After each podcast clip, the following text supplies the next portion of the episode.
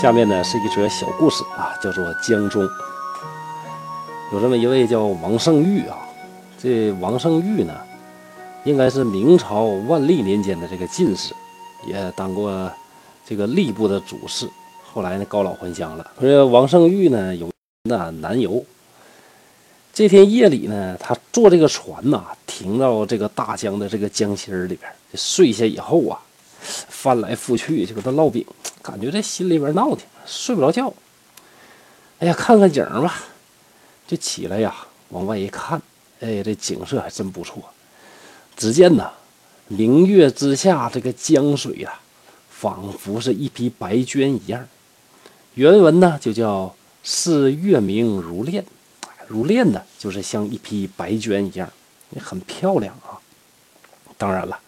在月明清晰的这个夜晚呢，看着那个江水啊，呃，荡漾着，然后月光呢在江水里边如练一样，景色很美，同时，也让人感觉很伤感、很凄凉。既然睡不着，那就起来嗨吧，就把这个仆童啊给叫过来，让那个仆童给他干啥呢？给他按摩吧，给我按按胳膊，按按腿，就按着按着吧，就突然听到这个船顶上这个芦席上呢就。啪嗒啪嗒的有那个脚步声，就像什么呢？就像这个小孩走路那个声音。当然呢，也可能是成人会轻功啊，走路的声音很轻的，啪嗒啪嗒的。从船尾过来啊，慢慢的就接近了船舱的门口。王生玉一听这声不对呀，这是来贼了！江面上这水贼这么厉害吗？能上我船？就问旁边那个童仆，哎。你听到有什么声音没？童仆说：“对呀，有声啊，我也听，好像走道的声似的。”这俩人呢就一问一答，正说着呢，就看有一个人呢趴在这个船顶上，垂下头来呢往舱里边这么窥视。这王胜玉一看呢大惊，长啷一声呢就把这个剑给拔出来了，就呼叫这些仆人们呢起来。这大呼小叫这么一喊呢，一船人呢当然都醒了。那老爷喊了不行，那你。等啥呢？醒来之后啊，围到这个王胜玉旁边，这老王呢就跟大伙讲了刚才怎么怎么回事啊？听到什么声音啊？怎么这个这窥视他们？有人说这个王大人呢，王老爷，您是不是半夜睡不着觉，迷迷糊糊的，半睡半醒的，眼睛花了呀？但是这王大人说不对呀，那你说我这童仆也看着了，不是我一个人看着的，那正说着呢。这一会儿啊，这脚步声呢又响起来了，啪嗒啪嗒。这众人四下里看也没人呢，哪有人呢？只见那皎皎的明月啊，稀疏的星斗，慢慢的江波而已。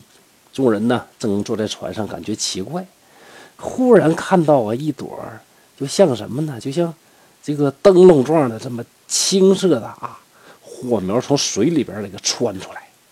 这个火苗呢很邪乎啊。随着这个江波呀来回的这个漂流，一点一点的，慢慢的就靠近到这个船这边的。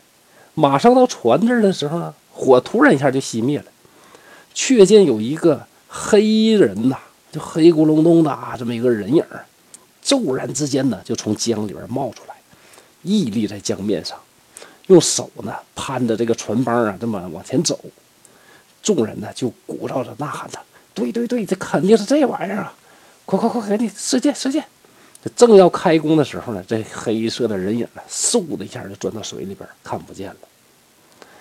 大家呢就越想越觉得奇怪，就问这个船家说：“这怎么回事啊？那你经常行船，见过这种事儿？”这船家就说了：“哎，没啥稀奇的。老哥我呀，这经常在江里行船。”夜间经常有这种事儿，这个地方呢是古战场啊。那古战场当时打仗，那死的人多喽，鬼是时常出没，没啥奇怪的。故事到这儿就结束了。这个呀，讲述的是一个明朝的一位这个官爷，他在月夜里边行舟江上经历的这么一个实录。仍然呢，也是一个没有什么特别深刻含义的这种志怪的这个作品，但是在这个小故事里边呢，也能看到啊，咱蒲松龄老先生这个文笔的功力还是很深的。比如说原文里边所讲的什么呢？叫月明如练，疏星皎月，漫漫江波等等。你看这个词啊，用的呢就很雅，几个字就点出来了，就当时的那个江上的这个景色，好像身临其境一样。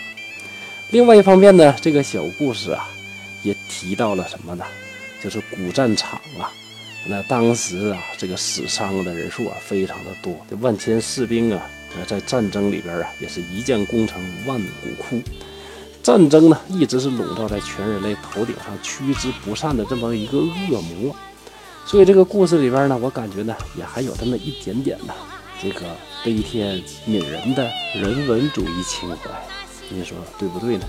好，今天的小故事呢就到这儿了，欢迎大家继续关注东北话趣说聊斋故事后边精彩内容，谢谢。